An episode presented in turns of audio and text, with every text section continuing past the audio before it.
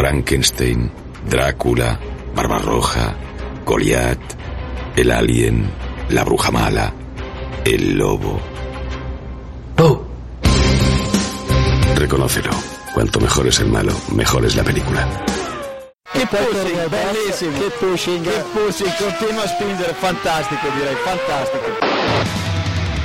Go to the finish line, keep pushing. Don't worry, I'm pushing like a hell. Fucking, fucking right of it. That was amazing, guys. Woohoo! Yes, yes, yes! I'm much quicker than Jimmy. Give me the full power then.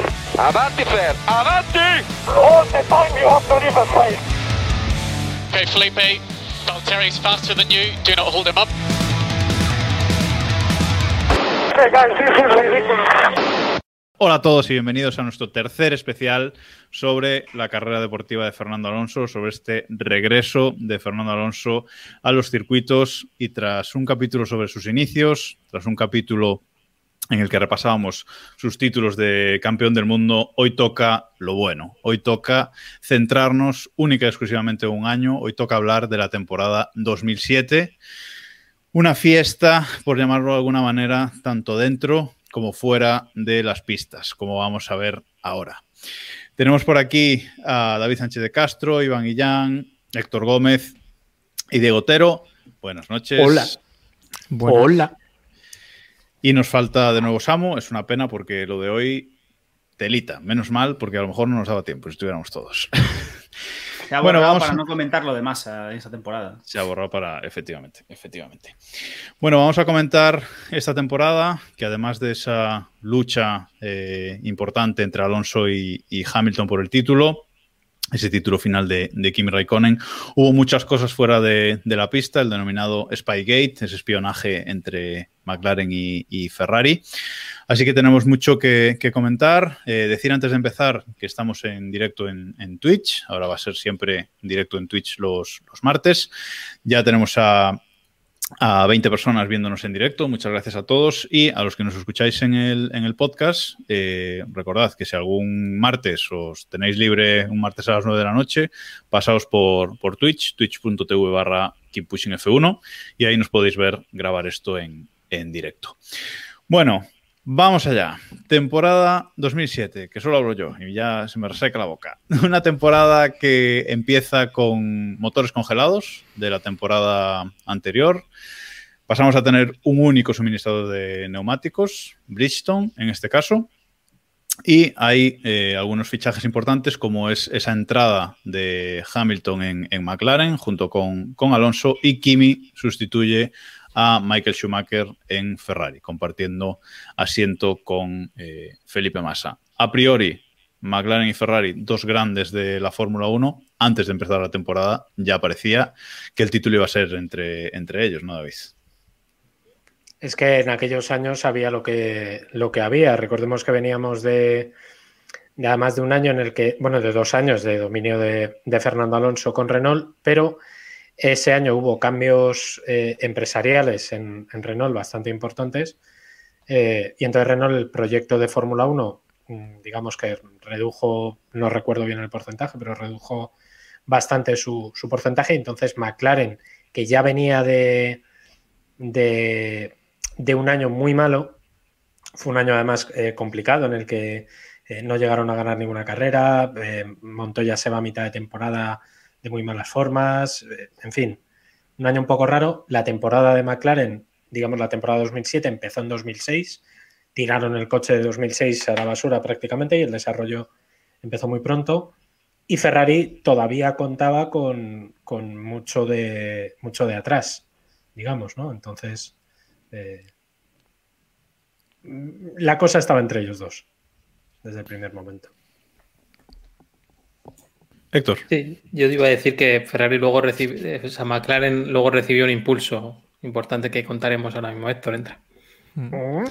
No, sobre esta pretemporada también quería comentar, no sé si os acordáis, que eh, se comentó que Alonso iba a retirarse. Tras este paso por McLaren, que en principio iba a ser de tres años, eh, se habló de que Alonso lo que buscaba era su tercer título, emular a Ayrton Senna, conseguir el tercer título y retirarse de la Fórmula 1.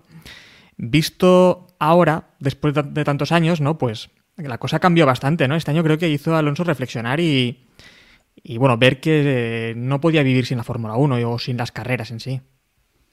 Bueno, nunca ha dicho que su objetivo haya cambiado, ¿eh? de todas formas. Bueno, también es verdad. Diego. A ver, la cosa. Yo creo que yo creo que esto es algo muy típico en muchos deportistas de élite, sobre todo cuando empiezan a ganar títulos eh, muy pronto, que empiezan a juguetear con la idea de no, yo gano un título más y me retiro, yo me voy a retirar joven y al final sabemos que, con la excepción de Casey Stoner en MotoGP, prácticamente nadie hace eso. Al final todos andan, todos juguetean mucho con, esto, pero realmente nunca, nunca llegan a, perpetrarlo. Y aquí tenemos a Alonso mm, con sus tantos palos volviendo a la, a la parrilla de Fórmula 1. A por el tercero. Bueno, recordar que esta, esta temporada el título lo gana eh, Kimi Raikkonen, eh, llegando con una desventaja de 17 puntos a las dos últimas carreras de la temporada. Se convierte así en el segundo piloto que gana eh, un mundial, llegando tercero en la clasificación al último Gran Premio del, año.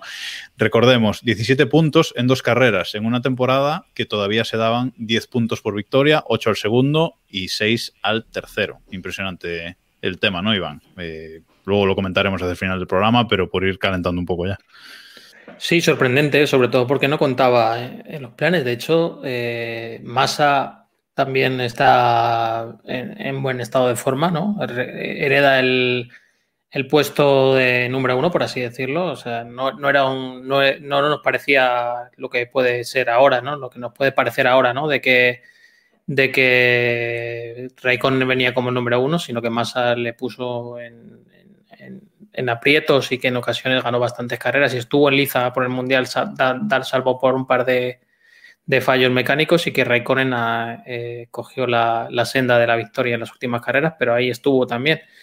Y sí, es que no, parecía estar en la, en la, en la terna, ¿no? Estaba en, matemáticamente en la clasificación, pero, pero no se contaba con él hasta que poco a poco fue aguantando los, los puntos de campeonato, ¿no? Y, se hizo con el título.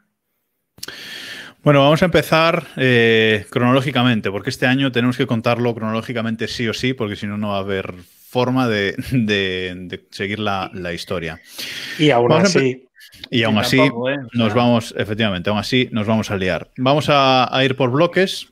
Vamos a ir por las tres primeras carreras del año. El, Mundial empezó en Australia, siguió en Malasia y para después ir a Bahrein. La primera carrera la gana Raikkonen, la segunda la gana Alonso y la tercera la gana Felipe Massa. Aquí, mm, de momento, Lewis Hamilton, recordemos, debuta en McLaren y se marca tres podiums para empezar la eh, temporada. La cosa eh, pintaba bien.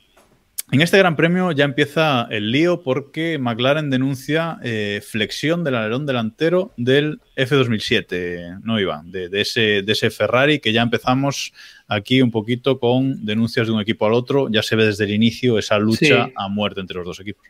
Sí, pasa eso, que, denuncian la flexión del alerón delantero que llegan a Australia y, lo primero que hace McLaren es eso. Eh, algo tendrían temporada pero sí que en Ferrari empiezan a pensar que como McLaren sabe tantas cosas de, cómo funciona su, monoplaza y empiezan un poco a sospechar, ¿no? Ese es el, ese es el tema, ¿no? Y, sí que es verdad que existe cierta tensión entre los, entre los otros equipos de que venían con Michelin, porque ninguno se adapta. Eh, tanto Bar como Renault y demás tienen años penosos y, llegan y ven como McLaren, que había estado muy mal el año anterior, enseguida es rápido con los neumáticos Bridgestone y, empiezan a, sospechar ahí algo de que, de que algo hay oculto, ¿no?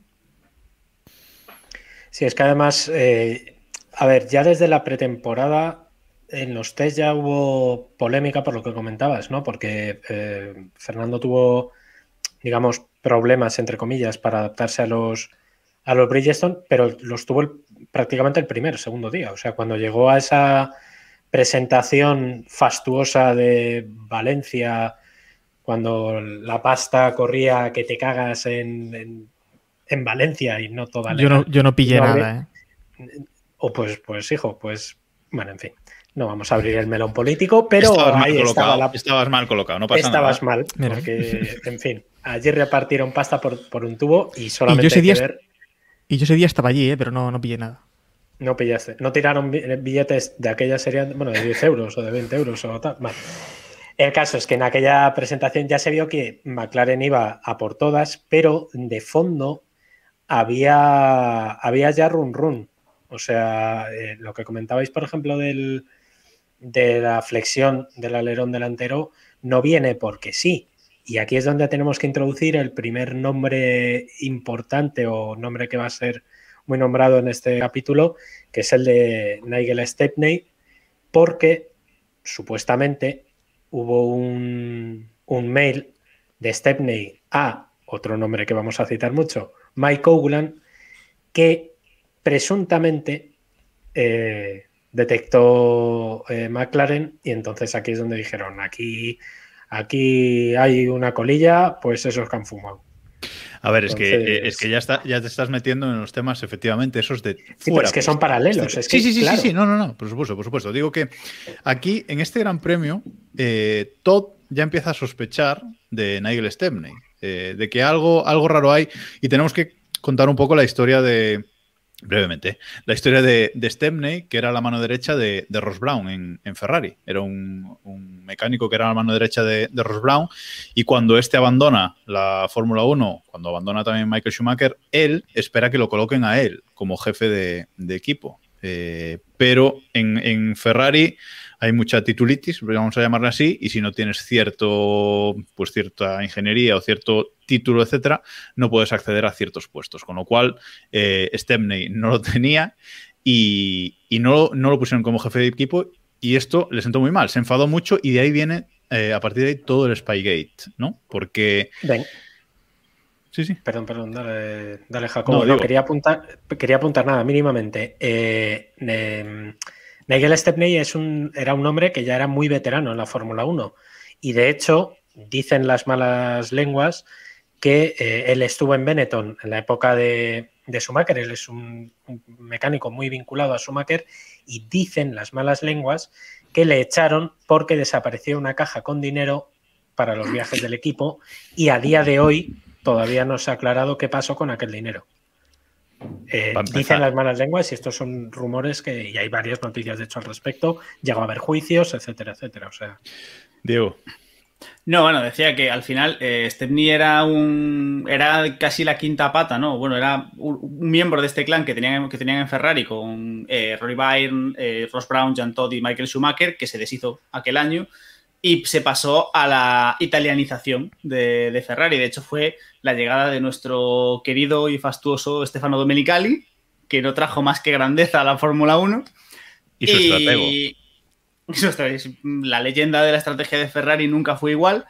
Y, y claro, en ese, en ese punto lo que, lo que, lo que decidió hacer el equipo, o la, la línea del equipo, era poner a italianos en, el, en primera fila. Querían dar esa imagen de tal, querían quitar a los extranjeros y a los ingleses de ahí. Y a Stepney le pilló todo esto con el pie cambiado. Y bueno, no le sentó, no le sentó muy allá. Y él tenía una- un plan. Ya aquí, en, ya aquí en, en- ya en los test de, Barcelona, eh, que lo sabríamos mucho, mucho tiempo después, ya se reúnen Stepney con Cowland, que es el, el ingeniero de, de McLaren, para entregar ese famoso dossier, ese, ese famoso dossier con, con información técnica eh, interna de Ferrari. Eh, el test mm, me apunta, me apuntan por aquí eh, que el test pre Gran Premio de España. El no, no Sí, el- que ya parece que nos, hemos- nos olvidamos de que ante- en, las- en épocas anteriores había test entre carreras y demás. Sí, sí, efectivamente. Es en Es ese verdad. test, en- ah, cuando llegan a España, cuando se reúnen y se hace el traspaso de, de ese dossier. Que por cierto, esa historia del, de cómo se fotocopió el dossier, ¿quién, me, quién la quiere contar? Porque. ¿Qué tela. versión quieres? Claro, que eso Claro, es La, que- diver- la divertida. La versión, La- la la versión, buena. ofi- la versión No, no, oficial no. es que este buen la, del, señor. la, del, la del ferrarista, ¿no? Claro. Iván, Iván. La versión oficial que es que este buen señor eh, llega con el dossier a McLaren y McLaren le dice que qué hace con eso, que, que solo tiene que dest- destruirlo ahora mismo. Así que el señor decide, bueno, voy a destruirlo pero antes me, me, haré una copia, por si acaso me hace falta, o en un futuro se lo puedo vender a otro equipo o algo así. Entonces llega. Más de 780 páginas, ¿eh? que no eran dos que no eran dos folios, o sea, que era un tochaco. Llega no una sabemos copistería... a doble cara. No sabemos a doble cara. no, no llega él, Iván, no llega él. Por Bueno, precaución envía a su mujer, mujer. Esa- por su precaución. mujer Vamos a una a, copistería. vamos a ser cautos. Y en esa copistería da la casualidad de que eh, no se llamaba copistería Módena ni nada así, pero entra el tío y encuentra que el encargado es un tipo que le encantan los Ferrari, que es fan de la escudería, y llega y al ver eso manda un email a la escudería eh, a Ferrari, que Ferrari le hace todo el caso a, a esa llamada anónima y se descubre todo el pastel. Se dice que le mandó un email a Domenicali, que fue Domenicali quien le contesta. Es eh, estefano.domenicali.ferrari.com Contraseña Domenicali Ferrari mola mucho. 1, 2, 3, 4, que puede ser. Yo de Domenicali el correo igual era. Podría ser, ¿eh? 1, 2, 3, 4. Sí. Podría ser perfectamente. Y bueno, Bueno, pues la sí. historia más creíble, aunque te- pues cada uno que se crea lo que quiera, es que eh, Honda o algún equipo en el que estaba eh, interesado o que tenía también negociaciones con él, le, le mandó a ese sitio perfectamente para, o sea, que ya sabían perfectamente que, que iba a entregarlo ahí para pillarle en, en proceso y poder eh, argumentar esta historia. Bueno, vamos a mencionar por primera vez a, Carlos Castellano, que fue un...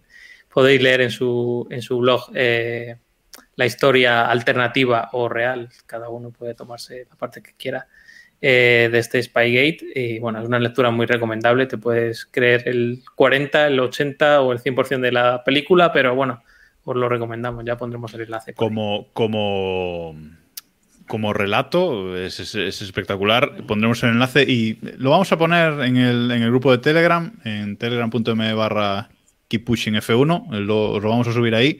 Así que los que no nos sigáis, los que no estéis en el grupo de Telegram, uníos y, y vamos a subir ahí el PDF con toda la historia continua para que se lea más fácil. Bueno, eh, Spygate, cosas de fuera de pista. Volvemos a la, a la pista y vamos al segundo bloque de este capítulo, que es las carreras de España y Mónaco. Porque aquí empiezan ya las hostilidades eh, en la pista. Eh, recordemos que el Gran Premio de España lo gana Felipe Massa, pero los dos McLaren hacen podio, Lewis segundo y Alonso tercero. Y en Mónaco gana Fernando Alonso con Hamilton segundo y Massa tercero. Un poco eran los tres que en el inicio de temporada pues estaban ahí en eh, la pugna. Héctor. Pero bueno, no hemos hablado de las primeras carreras. Te has saltado ya las primeras carreras así de pronto. Sí, hombre, lo ha mencionado. Vamos. De, de- de pasada, pero vamos a hablar también un poco de esas primeras carreras en las que ya hubo chicha, ¿eh? Eh, bueno, en Australia sí que no ocurrió mucha cosa. Eh, ya hubo alguna batallita porque Hamilton en el, el inicio de la carrera creo que adelantó a Alonso en la salida o en las primeras vueltas y se mantuvo también eh, por delante de Alonso en la parada en boxes, ¿no? Y esto ya pues despertó un poco a la prensa inglesa en este momento. En Malasia sí que fue victoria absoluta de Alonso y no hay duda, pero yo quería hablar de Bahrein, que no sé si recordáis en Bahrein, que fue el famoso plafón que se cayó también a Alonso en boxes, verdad. Es verdad. que es dañó su, sí, que dañó sí, su sí, monoplaza. Y en esa carrera tampoco tuvo mucho rendimiento, ¿no? Y ya se empezó a ver eh, ese Alonso dubitativo que también tenía muchos problemas con esos neumáticos Bridgestone en inicio. Después de, bueno, después de haber estado con los Michelin que estaban hechos para, para su conducción, ¿no? Para él. Aquí tuvo que adaptar mucho su conducción y sobre todo en Bahrein sufrió mucho después de esta queda de plafón que en principio McLaren dijo que no afectó al monoplaza, pero no sé yo. Alonso quinto en, en Bahrein. Exacto, Alonso, Alonso quinto en Bahrein. Sí, Mm, Ahí ya empezaba a ver, a ver cositas, cositas raras. Vale, perfecto, Héctor, que no habíamos recordado esa, esa El parte. plafón, el famoso plafón, El plafón, es. efectivamente, Plafón, efectivamente. sí, sí. Plafonazo. Vale, Es que, en el, me- es que en el medio de todo 2007 es complicado. Claro. Claro, ¿recuerdas el? Tendríamos que jugar al pinturillo este para que dibujáramos cada uno un plafón a ver quién adivinaba lo que es. ¿qué es lo que es? No. Porque alguno. Y sobre, Bueno, y sobre lo que esto comentaba, sí, plafón en sobre lo que comentaba también, sobre lo que comentaba Jacobo, pues en estas carreras de, de España y de Mónaco, yo recuerdo sobre todo Mónaco, ¿no? Eh, Alonso en Mónaco, no sé si recordáis, tiene una ventaja muy importante. Aflojó en esa última tanda de la carrera, que incluso McLaren le dijo que levantaran el pie, creo que les dijo no sobrepaséis las 18.000 o 19.000 revoluciones. Y, fue aquí cuando Hamilton parece que no respetó la- las, lo que habían eh, dicho en McLaren y apretó bastante a, a Alonso, ¿no? Que fue después cuando, tras esta carrera, la prensa inglesa ya acusó a McLaren de tácticas de equipo, de haber frenado a Hamilton, de que no le dejaban atacar, de que no iban a dejar lucha entre, entre compañeros de equipo. Y creo que es en Mónaco donde realmente se inicia ya un poco esta, esta guerra entre Hamilton, Alonso, eh, prensa inglesa, prensa española también. Yo, y, yo viéndolo de. y- y yo, David también creo, que- yo también creo que, que es en Mónaco donde empieza la guerra abierta. Pero David. La guerra tiene abierta, otro eh, sí, argumento. sí. Tiene otro argumento. Cuéntanos. Esa es la. No, a ver. Eh, bueno, de esta me he enterado, o me han confirmado, yo ya había oído rumores, me la han confirmado esta misma tarde. Paralelamente a todo lo que hemos ido contando. Última hasta ahora- hora. Bueno, no voy a decir que es exclusiva porque esto es de hace tre- 14 años. entonces- 2021, David nos trae una, una última hora de No, 2007. no, no, no, no. Vamos. Pero me han contado interioridades que no son muy conocidas. Eh, antes de Mónaco, o sea, efectivamente en Mónaco ya fue, digamos, el momento en el que reventó. Pero paralelamente en los despachos estaba habiendo bastante movimiento de patrocinadores. Porque recordemos que Fernando Alonso llevó algunos patrocinadores a, a McLaren, uno de ellos personal, una aseguradora eh, de Madrid. Vale. O sea, no. Sí, sí. No te hagamos publicidad. Pues eso. Cuando nos paguen, Que me, ba- haremos que me un- bajen el- la cuota. Eso, la cuota. A mí también, que me tiene que venir en unos días. Bueno, eh, entonces, eh, ya para el Gran Premio de España, justo antes del de, del de Mónaco, hubo una reunión bastante importante aquí en, en Madrid, en la sede de esa aseguradora, en la También que. estaba en la Héctor, pero no pilló nadie. En la castellana. En la castellana, eso es, abajo, se pasan nuevos ministerios a mano derecha. correcto. Ahí estamos. Eh, en la que, dicho así muy corto, el entorno de Fernando Alonso exigió y miraron eh, a ver cómo podían hacerlo contractualmente, empezar a ver cómo podían salir de McLaren. Estamos hablando de bastante antes del Gran Premio de Cuarto Hungría. gran, cuarto gran premio. Y De esto, hecho, eh, recordemos, la primera- que la Malasia. primera- Sí. di, di, di, perdona. eh. No, es un apunte muy rápido. Recordemos que en Malasia creo que ya es cuando el entorno de Alonso, eh, los siguientes entrenamientos de, de Malasia, ya se va al, a, a verlos al box de Renault. Porque, bueno, la celebración ya simplemente de, de ver cómo Hamilton adelantaba a Alonso y, y- y estaba por delante de él, parece que ya sentó mal al entorno de, de Alonso, ¿no? Ver que había un favorito en la escudería. Eso es, o sea, la, la- la idea del favoritismo eh, fue una cosa que desde- en, en- por lo menos en el lado de, Alonso se vio desde la primera carrera, incluso desde la pretemporada, porque efectivamente había muchísima presión. Alonso venía de ser bicampeón del mundo y de repente le ponen a un piloto novato que en teoría no le iba a dar guerra. Eh, digo que, o sea, fue una cosa bastante gorda. Entonces, de esa reunión que hubo antes del Gran Premio de España, os estoy hablando el jueves, el miércoles de esa semana, ya se empezó a hablar con papeles en la mano y con abogados, o sea, cosa seria, eh, para, para intentar romper o para intentar cómo podían solventar esa, esa situación. Luego llega lo de Mónaco, que efectivamente ya fue la explosión, pero ya había el run run. Y esta, toda esta información que, que os he dado y que es más o menos encontrable, lo que pasa es que me lo han confirmado gente que estaba muy metida en, la, en aquella negociación, eh, esto reventó, digamos, en, en Mónaco. Y eso es por lo que la prensa británica empieza a tirar, digamos, de su lado hacia, hacia Hamilton, en este caso.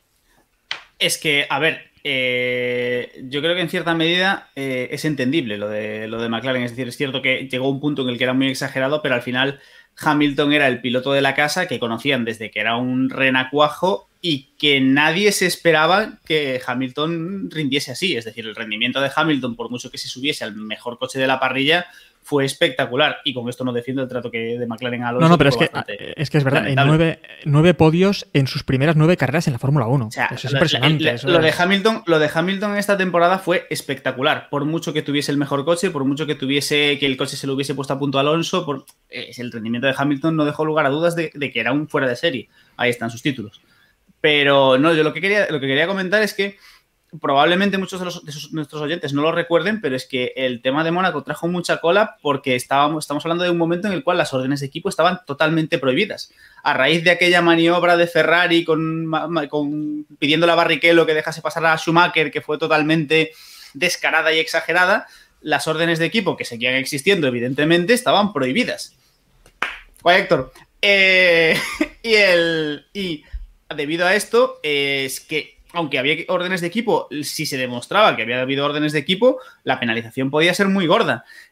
Y claro, y en este punto Hamilton se meó fuera del tiesto, porque evidentemente había habido órdenes de equipo, pero lo que se supone que pasó realmente es que Hamilton achuchó a Alonso también porque eh, Alonso estaba a medio gas. Entonces... Sí, esa es, esa es, la, esa es la teoría que, oficial, por así decirlo, ¿no? Que Alonso fue conservando neumáticos y Hamilton no le permitió hacer esa conservación.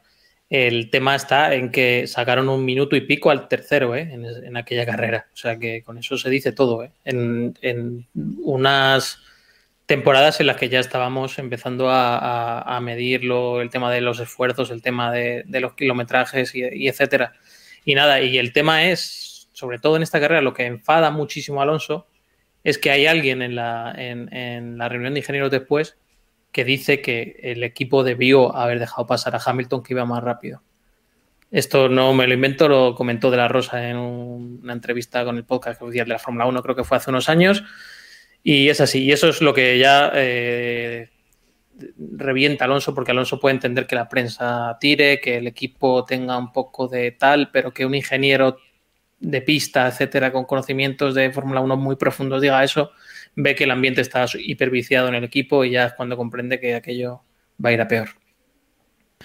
Bueno, y en este Gran Premio de, Mónaco, eh, pues la, como comentabais, la FIA abre investigación por, órdenes de equipo, que al final pues parece que queda, que queda en nada. Y hay otro, pasa otra cosa eh, que respecto al Spygate, que aparecen unos polvos blancos, no sé si recordáis la historia de los polvos blancos y el Ferrari en Mónaco, aparecen unos polvos blancos al lado de, de uno de los Ferrari y resulta que pillan a Stepney con esos mismos polvos en sus manos. Básicamente se hace un, chequeo y se ve que es lo mismo. O sea que ahí ha habido un intento de, al menos intento de sabotaje por parte de, no eran, No eran esos polvos blancos que de Mónaco que sean más típicos, ¿no? De ahí. No, no, eran para, para adulterar La, gasolina, parece ser, pero bueno. Qué gratuito, qué gratuito.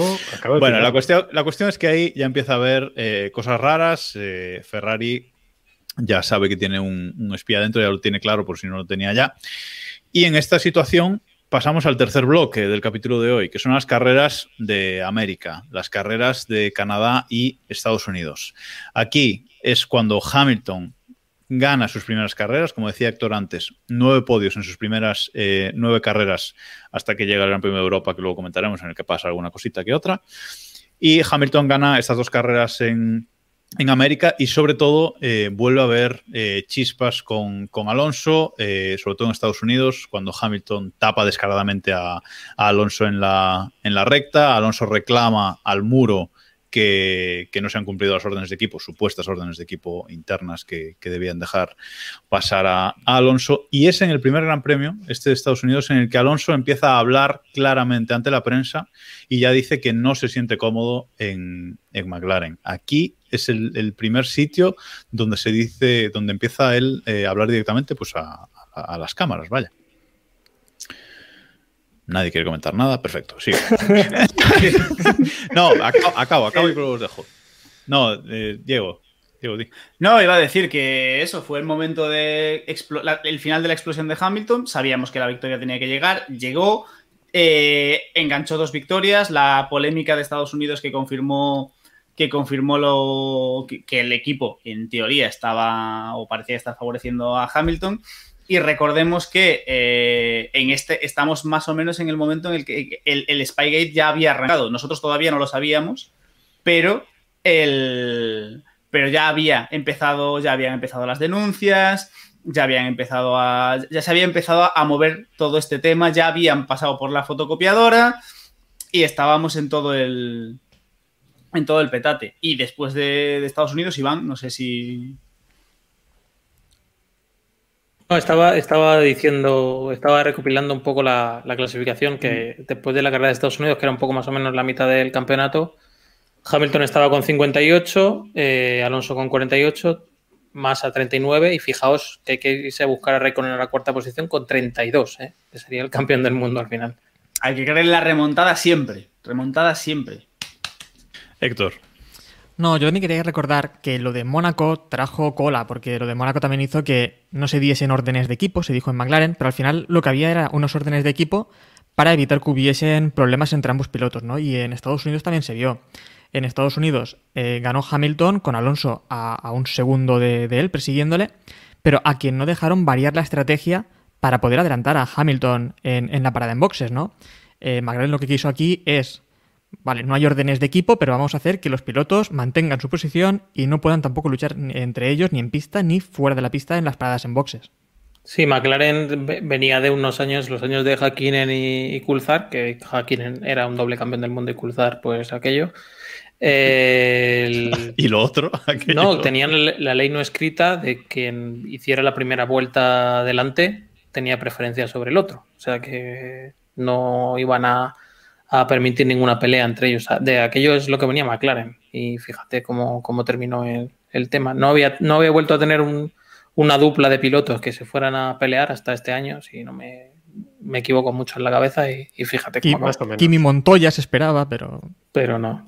Pero no, no, llegaron a pelearse. Es que además es un problema endémico que ha tenido siempre McLaren, o sea, y no hace falta que nos vayamos eh, muy atrás. Históricamente McLaren siempre ha tenido problemas, no McLaren, Ron Dennis ha tenido problemas de gestión de egos en, su equipo.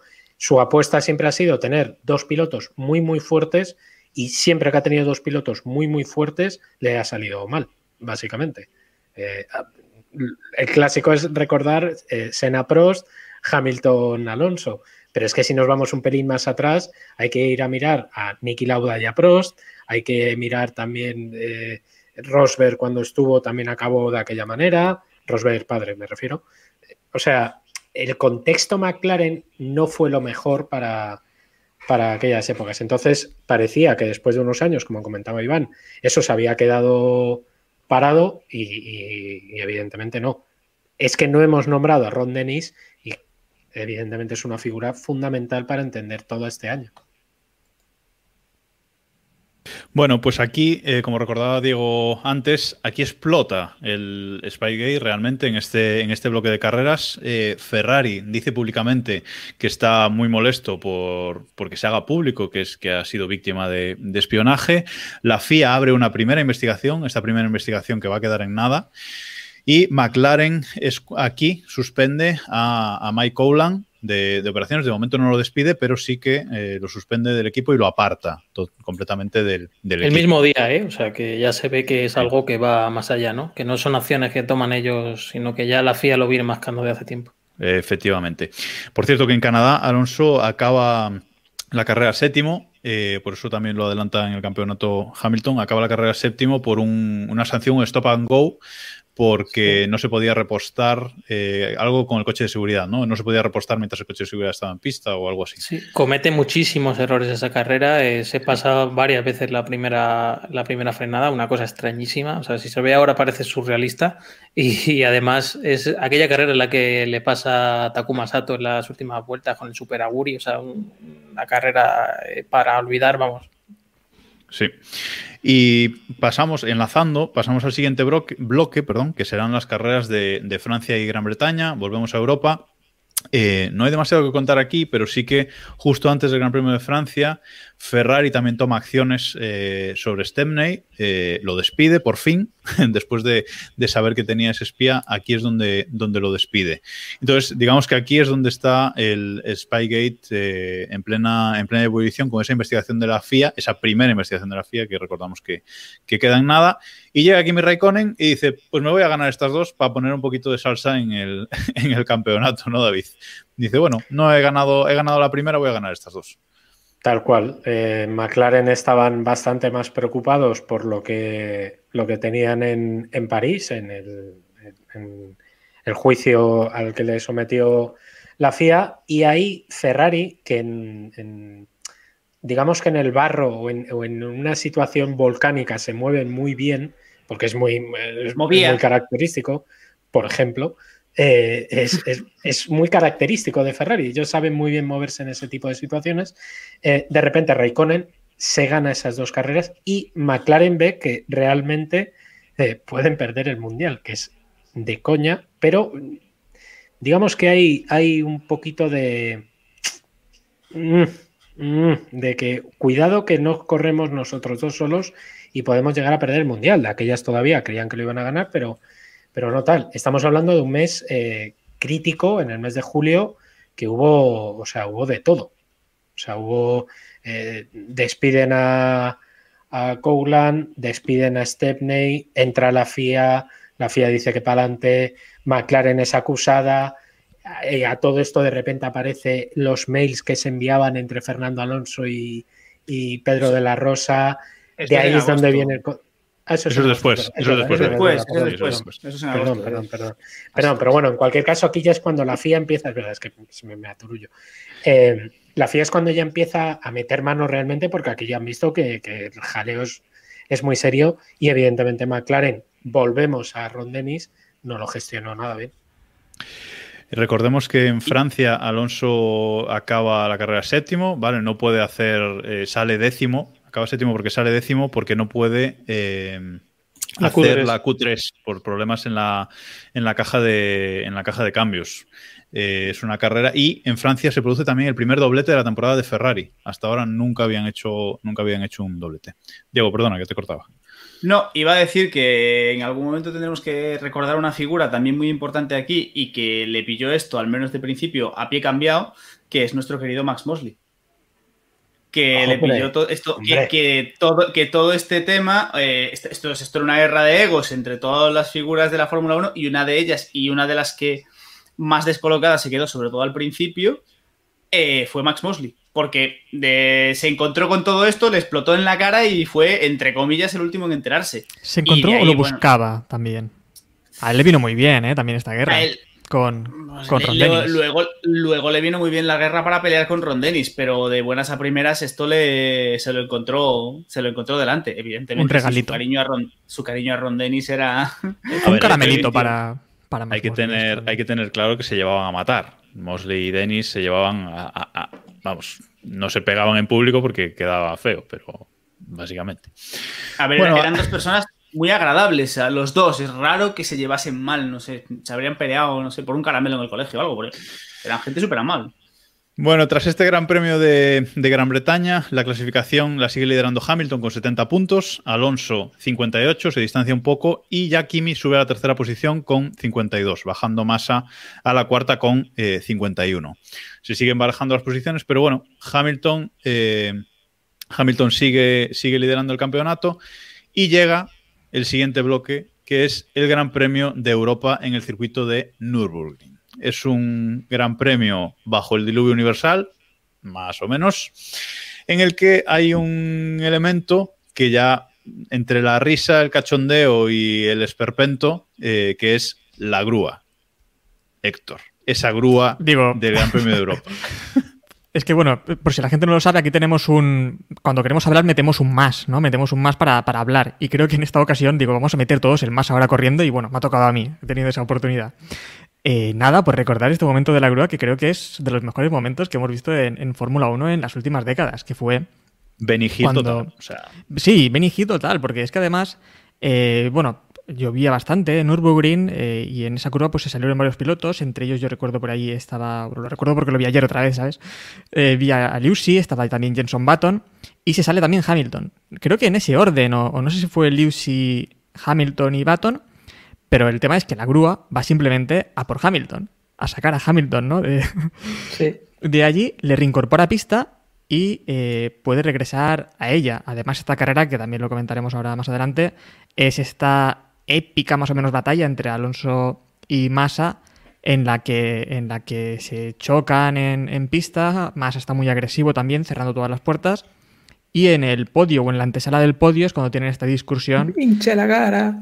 Exacto, entre, entre Alonso y, y Felipe Massa, en la que también Alonso creo que actuó un poco mal porque él es el, al final es el que tiene la victoria, ¿no? Tampoco tiene que recordarle a, a Massa esto. Bueno, eh, bueno, Bueno, bueno, bueno. no seré yo quien defienda a Alonso en ciertas. Estas, Bueno. pero fue Massa el que vino a.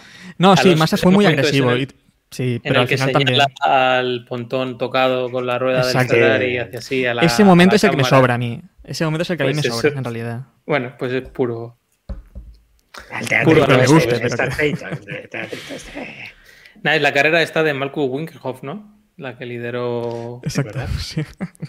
Una carrera para revisitar para el que no la, no la está. Bueno, el Sí, caso es que este- Hamilton, Hamilton, a pesar de que se le levanta la grúa, tampoco logra muchos puntos. Y bueno, creo que es la carrera de la mejor carrera de Alonso en McLaren. Y un punto importante para, para reafirmar a McLaren que él no iba a estar allí de comparsa y que iba a luchar por el campeonato por lo civil o por lo criminal. Efectivamente, aquí digamos que Alonso pues, eh, se revuelve un poco de todo lo que veníamos comentando, ¿no? Quiere dar un, golpe sobre, sobre la mesa y ciertamente, ciertamente lo da. Hamilton acaba esta carrera noveno, clasifica noveno con una vuelta perdida tras esa reincorporación a pista con, con la grúa. Y como decíamos, gana Alonso con Massa segundo, pegadito, pegadito a él. Y en, tercera pues, perdón, en tercera posición acaba Mark Webber. Ojo. Primer Eh, podio, creo. Sí, sí, primer podio de, Mar, de Mark Webber, que de hecho en, en esta temporada solo hacen podio eh, los cuatro primeros que comentábamos, Raikkonen, Hamilton, Alonso y, y Massa. Hizo un podio Gurth en Canadá y este de, de Mark Webber. Es decir, solo esos seis pilotos hacen, hacen podio durante esta temporada. Estamos viendo, por cierto, en el directo de Twitch una imagen de, de esa grúa amarilla enorme recuperando el McLaren de, de Si Hamilton. cerráis los ojos en la imagen que veis, en los que lo Sí. escuchéis por iVoox. Es que, a- además, revisitando esa, esa imagen, si os fijáis, es, está todo mal. Pero todo, Todo, todo. es. o sea, Absolutamente. todo. Es, que, es que ahora mismo, con, lo- con los sistemas de seguridad y la presión que hay ahora mismo con la seguridad de la Fórmula 1, es que está mal hasta, lo- hasta el público. O sea, la- la- las gradas del público está mal también. Es, es- es todo De hecho. Liusi, Liusi casi impacta, o creo que Sí. impacta con las ruedas que de la grúa que también. casi un momento. Es verdad, es verdad. O sea, es que- Casi hace un Esto hay que verlo, esto hay que verlo en vídeo, porque en ese, o sea, por encima de todo esto estaban los coches pasando y yéndose. O sea, estaban los coches pasando sí, por la sí, curva y se iban a la. O sea, Y en una curva rápida, o sea, que no es una curva que podían aflojar. era espectacular. Bueno, eh, como decimos, aquí eso, aquí hay mucha polémica, mucha polémica por esta decisión de la grúa. Se ve que hay un favoritismo no solo por McLaren, sino que Alonso empieza a pensar también que la FIA tiene algo que ver, porque esta, bueno, esto de la grúa es increíble. Y aquí se produce entre la carrera de- del Gran Premio de Europa, que por cierto, el Mundial se mantiene con Hamilton liderando con 70 puntos, Alonso recorta 68, Massa tercero 59 y Raikkonen cuarto 52. Eh, y a partir de ahora ya no vamos a ir por bloques, a partir de ahora vamos a ir carrera por carrera porque de aquí al final la temporada es eh, increíble. Le gustará a los del Atleti esto. Carrera, carrera. carrera a carrera, efectivamente. Bueno, aquí entre el Gran Premio de Europa y el Gran Premio de Hungría hay una, está la reunión del Consejo Mundial de la FIA y se llegan a ciertos acuerdos sobre esa primera investigación que se había, que se había abierto. Bernie protege a, los pilotos, tanto los de, bueno, los pilotos de, McLaren. Dennis eh, y Mosley, que como comentábamos, se llevan a matar, pero bueno, no quieren dañar el deporte y con lo cual la cosa queda en tablas, digamos, y una regañita por aquí, una regañita por allá y no pasa nada en el Spygate, se cierra la investigación y se acabó. Pero amigos, iba a llegar el mejor gran premio de los últimos 20 años, a lo mejor, que es el Gran Premio de Hungría de dos, no, no, en cuanto a espectáculo, de 2007. es, un, es un gran premio que ya empieza con lío en la clasificación. Idme apuntando por ahí quien lo quiere comentar porque esto es increíble. Alonso para en, en boxes para dar su última vuelta lanzada, lo para un tiempo prudencial, pero Alonso mm, calcula el tiempo que le hace falta para, para dar una vuelta y retrasa su parada, supuestamente todo esto, retrasa su parada, sale a pista de forma que que Hamilton... supuestamente, pero. pero si lo Ahora os dejo, ahora os dejo. Ahora os dejo.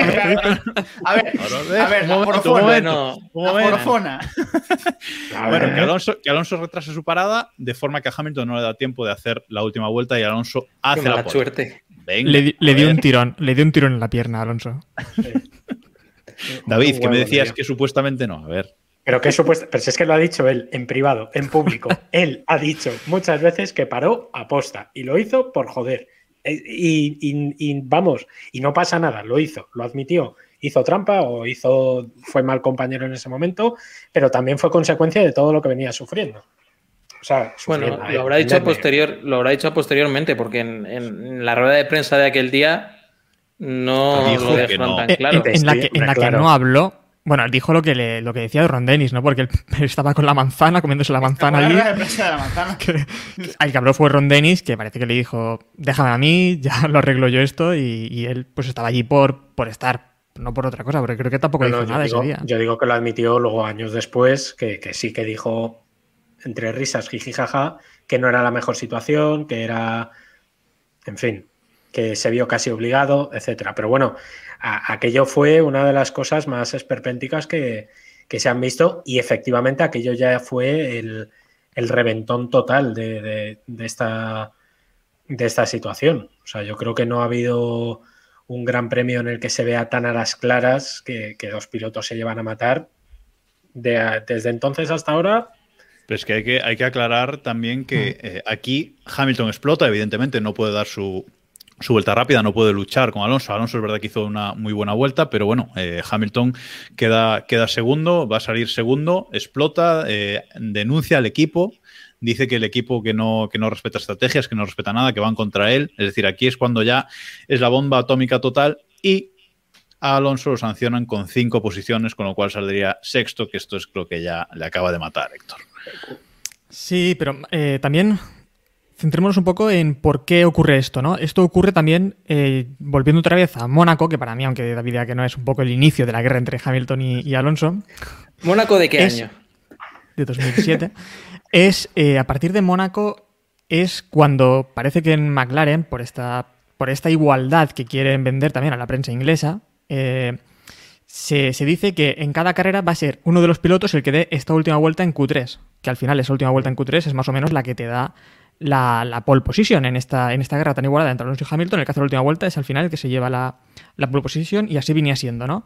En esta carrera parece que al que le tocaba hacer esa última vuelta era a Alonso. Pero Hamilton, no se sabe cómo, pues se las arregla para ser él el que dé esa última vuelta. A Alonso esto pues le toca un poco lo que le toca. Y es aquí donde llega este momento en el que se queda parado en boxes un ratito, porque le dio un tirón, y Hamilton no pudo llegar a dar esa última vuelta que le habría seguramente dado la pole position a él. También hay que recordar que sin esta sanción a Alonso, o si Alonso no, hubiese, no hubiera hecho esta parada aquí, posiblemente sería tricampeón del mundo. bueno, Sí, porque gracias a esta sanción, en la que Alonso dijo que dijo hace poco que era la sanción más injusta de la historia de la Fórmula 1 o algo así, eh, no habría salido sexto y esta carrera Alonso la acaba cuarto. Esta carrera Alonso ni siquiera consigue eh, subir al podio, que por cierto, antes cuando dije que, que solo seis pilotos habían subido al podio, dije mentira. Son siete porque me olvidé de Nick Hayfield que subió en esta carrera. es que Que se me olvidé de relevanta Nick. Hayfield. Exacto. Es que tiene, tiene carajo. David. No, eh, quería. eh, básicamente era, era lo, que, lo que has comentado, ¿no? Que esa fue la, la sanción que siempre Alonso, y Alonso la han sancionado varias veces, y de formas bastante surrealistas, por cosas que, en fin. Eh, él mismo, en una charla hace poco con. En el canal, eh, bueno, WTF1, eh, charlando con Rubens Barrichello, que estaba en aquella carrera, y con Tony Canan, con el brasileño. Comentó eso, efectivamente, que fue la sanción más injusta de la historia de la Fórmula 1 desde su perspectiva. Y la verdad es que es una sanción un poquito que se sacaron de la manga la, la FIA, porque realmente Alonso no comete ninguna infracción. No, o sea, no, A no ojos del reglamento, ninguna. Eso es, o sea, no transgrede ninguna. No, no, no, no, no- De repente llegaron la FIA y como veían que el fregado era de tal calibre que podían acabar a puñetazos, pues dijeron sancionamos a Alonso. Pero no tiene sentido. O sea, hasta cierto punto Alonso lleva razón en decir que es la sanción más injusta por, por efectivamente. Bueno, eh, también re- recapitular un poco ¿no? de, este, de este Gran Premio. Aquí el domingo por la mañana, antes de la carrera, eh, Alonso ya amenaza, o s- amenaza a, McLaren, a Ron Dennis, con sacar eh, los emails, estos supuestos emails de los que comentábamos antes, que, que culpabilizan completamente a McLaren sobre el espionaje a, a Ferrari. Pero bueno, parece que Dennis eh, habla con, con Alonso, que lo recondice un poco. Tenemos lo de la rueda de prensa de, de la manzana. Y si antes decía que, que, en Gran Premio de Estados Unidos es en el primer Gran Premio que Alonso eh, habla directamente y dice que, que, no está cómodo en McLaren, en este Gran Premio, tras este Gran Premio, Alonso dice literalmente que McLaren prefiere que Hamilton esté delante. Bueno, no lo dice literalmente, le preguntan, ¿crees que McLaren prefiere que Hamilton esté delante? Y él responde que evidentemente. Entonces aquí ya, como decíamos, explota eh, completa, completamente. Y aquí salimos de Hungría con el Mundial Hamilton 80 puntos, Alonso 73, Raikkonen 60, Massa 59. Sigue todo muy apretado, pero bueno, Hamilton aumenta un poquito su, su ventaja. Iván. Sí, aquí eh, yo creo que la, la tensión del equipo aumenta dentro y la tensión con la FIA aumenta también, porque es clave lo que comentas, ¿no? De que ya se corre el rumor, Alonso amenaza un poco a Denis con el tema de los emails. Estos emails se supone que de, dejan claramente, vienen de antes de la pretemporada, que McLaren maneja esa información, que incluso detalles personales entre, entre los mencionados Stepney y Cowland. O sea, se, es un escándalo de proporciones mayúsculas y, y, es un tema que ha negado McLaren desde el principio. Entonces, al final, la, un poco la, ese rumor o esa voz eh, llega a la FIA y la FIA se encarga de, de re, re, brincar a los pilotos y decirles que ellos tienen la obligación de que esto es un juicio y que tienen la obligación de dar todos los datos que ellos tengan, que si tienen alguna información que no, no han aportado, que la pueden aportar, así que piensan en, en reabrir el juicio y mientras Hamilton opina o bueno, o le hacen saber que no debe decir nada, que no debe hacer ninguna eh, actualización, de la Rosa y Fernando Alonso deciden mostrar esos, esos correos en los que se sabe que McLaren desde mucho antes de lo declarado tiene la, la información y ha usado esa información para mejorar el, el, coche, así que ya esto es el escándalo mayúsculo. David, no sé cómo lo recuerdas. Eh, bueno, fue esto ya fue el cenit y además de hecho ese cenit acabó con eh, Fernando Alonso firmando su, su, salida o confirmando ya su salida de McLaren en esa misma semana. Creo recordar y me fallan, me bailan un poquito las fechas, que es entre esa semana y el siguiente Gran Premio, que creo que fue el de por, por situaros, por situar en el tiempo, estamos ya en el Gran Premio de, de Turquía, ¿vale? Aquí Eso es. cuando Mosley empieza, empieza a rascar y, como decía Iván, esos emails que demuestran que McLaren, al menos desde febrero, sabía del tema cuando estuvieron toda la temporada negándolo, que ellos no sabían nada. Las declaraciones de, de Alonso y de, y de La Rosa ante la FIA se producen cuando ambos ya saben que se van a ir del equipo es importante porque tú no te tiras piedras a tu jefe si sabes que tu jefe te tiene que pagar al día siguiente. O sea, eh, no es casual la fecha elegida, no es casual que Alonso y de la Rosa, que de ahí viene un poquito lo de Spanish Mafia, que ahora es jijijaja, viene de aquellas y lo de Spanish Mafia se lo puso la prensa inglesa a de la Rosa y a, Alonso y ahora Sainz y Alonso, digamos, le han dado la vuelta al asunto, en fin, cosas eh, poco curiosas. Eh, Alonso de aquella ya sabía que él se iba a ir. Por tanto, dijo, para lo que me queda en el convento, y ya sabéis cómo acaba el refrán. Sí, revisitando los, los, vídeos de aquella época, o sea, lo que tenemos en la, en la, imaginación es menor de lo que se veía. O sea, hay entrevistas de Fernando, ¿cuánto confías en el equipo? Nada eh, en, ese, en ese nivel. O sea, es una cosa espectacular. Hoy he visto un trocito de un previo de Telecinco, soy rápido. Hay tres montones, eh, hace el típico truco de magia que Telecinco le gustaba mucho a Lobato y demás, y hace tres montones y dice, mira, estos montones son iguales, iguales que la igualdad de McLaren, porque hace dos montones que son totalmente distintos. O sea, en ese nivel estaba, estaba el tema. Y de que hecho, luego, vamos, las, cari las, caritas de cada gran premio en, eran eran... Sí, a ver, eh, si, si, seguimos avanzando en, en la temporada en, a, a, nivel deportivo, por comentarlo brevemente, el Gran Premio de Turquía eh, es el segundo doblete de Ferrari de la, de la temporada, con Alonso haciendo un, un, tercer puesto. De ahí salen eh, Hamilton 84, Alonso 79, Massa 69 y Raikkonen 68. Eh, de hecho, Massa y Raikkonen están toda la temporada. Primera victoria de Massa, creo, en Fórmula 1. Primera victoria de Massa ¿Cómo? De memoria lo digo, ¿eh? No, no, Massa gana en Bahrein ya, ¿eh? Gana en Bahrein, gana en España Bueno, y pues gana aquí en Turquía. en Turquía. Eso sí, primera No victoria en no le ha llegado la, no le ha llegado la, la victoria buena en Turquía, no la ha hecho, creo. Hace tiempo que no le veo, pero. Bueno, esta, esta fue la carrera de, de Turquía y la siguiente, la siguiente sería Italia. Vale, la siguiente sería Italia, donde Alonso vuelve a ganar. eh, por fin mm, vuelve a ganar después de, de ese Gran Premio de, de Europa bajo el agua. Hamilton segundo y Raikkonen eh, tercero. Y aquí ya hemos perdido la cámara de, de Héctor otra vez. Nos gusta comentarlo para que los del podcast seáis ya, partícipes ya. también. Sí, sí, ¿vale? te lo veo, No, ya. sí, no. y en medio de, es- explícito.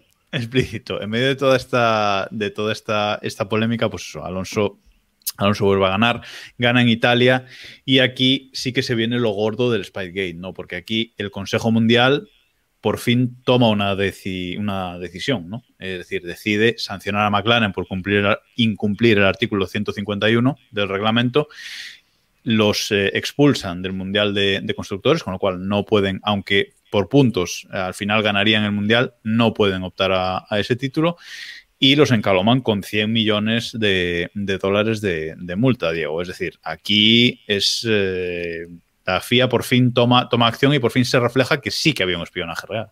Eh, Mosley estaba esperándolo y lo agarró, agarró a la presa y pilló todo lo que pudo.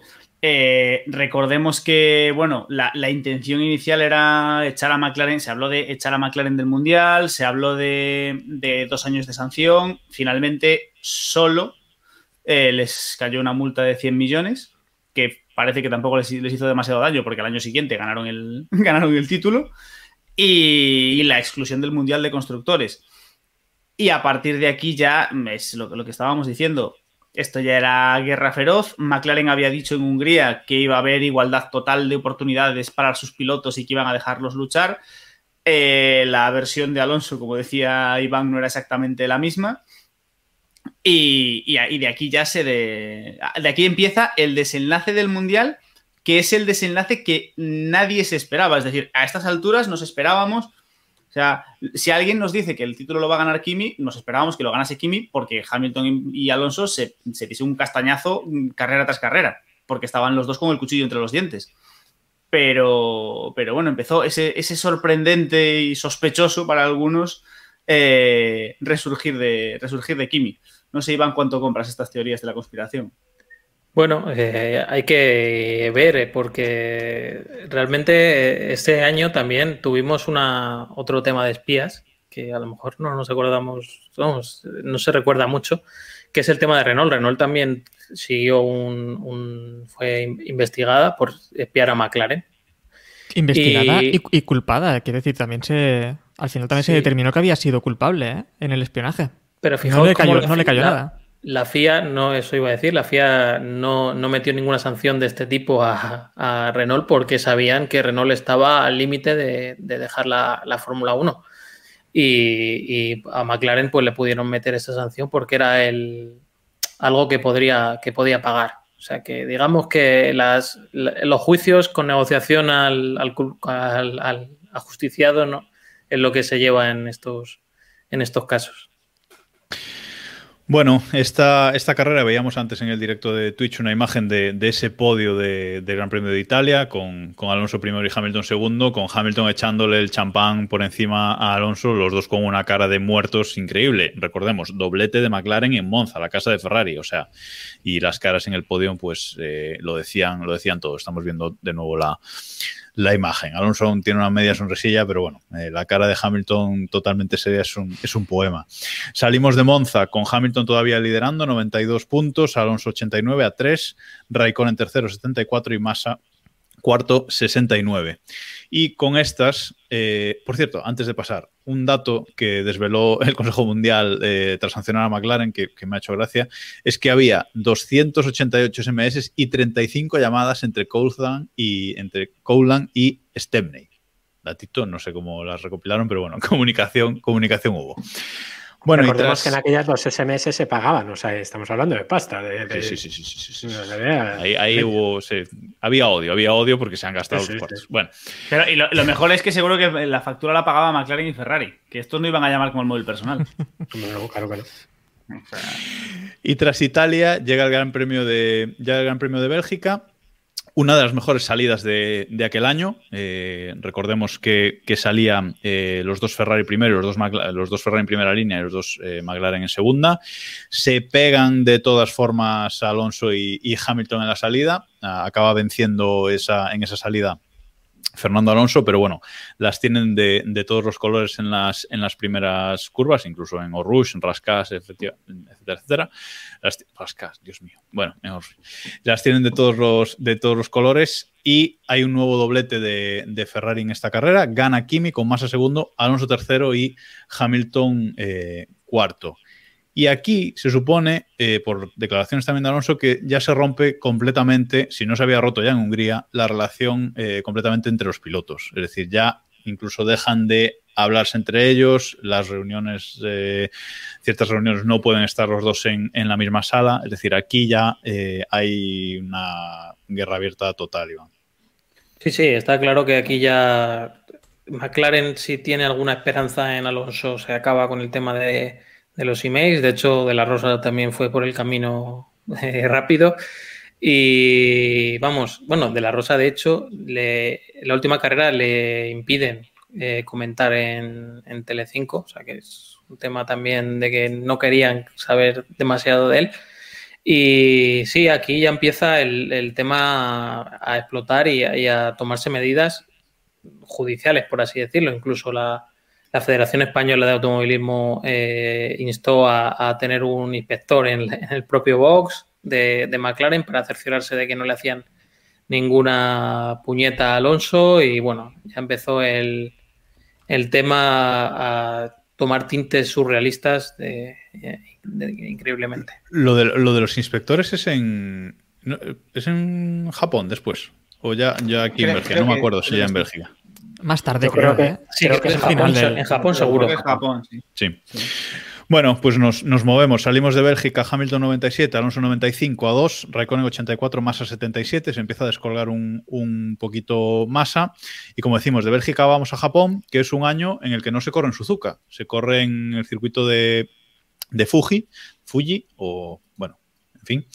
Y ya en, clasificación eh, empieza a haber eh, un rumor que luego, recordemos que en esta carrera quedan tres, ¿vale? Este es quedan Japón, China y, Brasil.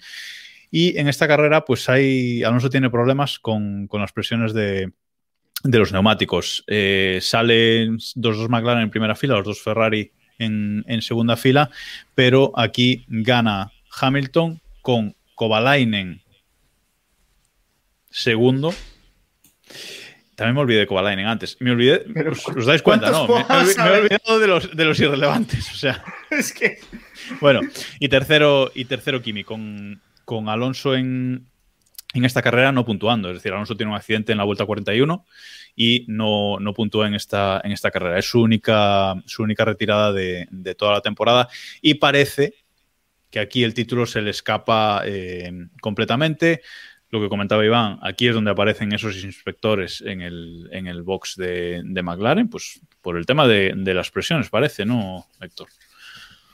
Sí, por el tema de las presiones. Eh, ya Alonso tenía la mosca detrás de la oreja en que alguien le estaba tocando las presiones y por eso su monoplaza no, no iba correctamente. Y, y, sí, como has dicho, en esta carrera se retira Alonso después además de un toque que tiene con, con Sebastian Vettel. Eh, con el, en su deflector lateral parece que se Liada lo rompe. padre entre los Red Bull en este gran premio. Además, sí, después. Pero bueno, lo de, lo de Vettel, recordemos que él está en BMW en este momento sustituyendo a, a Kubica, Kubica, que había tenido el accidente de, de, Canadá, aquel accidente tan fuerte volando en, en Canadá. Después es cuando viene el lío este que comentabas de los Red Bull, que además fue ocasionado por Hamilton. Eh, durante, el, durante el safety car, creo que el safety car ocasionado por Alonso, eh, es cuando Hamilton parece que da unos acelerones y, fe, y frenazos bastante fuertes por y ambos... Lo, nada, nada, dale, dale. Se, se hostian Vettel y Weber. Los Red Bull yo? del futuro. No, es que lo he dicho yo mal. He dicho, he dicho, ah, que, vale, vale. he dicho que liada entre los Red Bull porque serían los Red Bull del futuro, pero eh, realmente son Vettel y Weber quien se, quien se hostia. Eh, sí, sí, exacto. Son Vettel y Weber los que, se, los que tienen el accidente.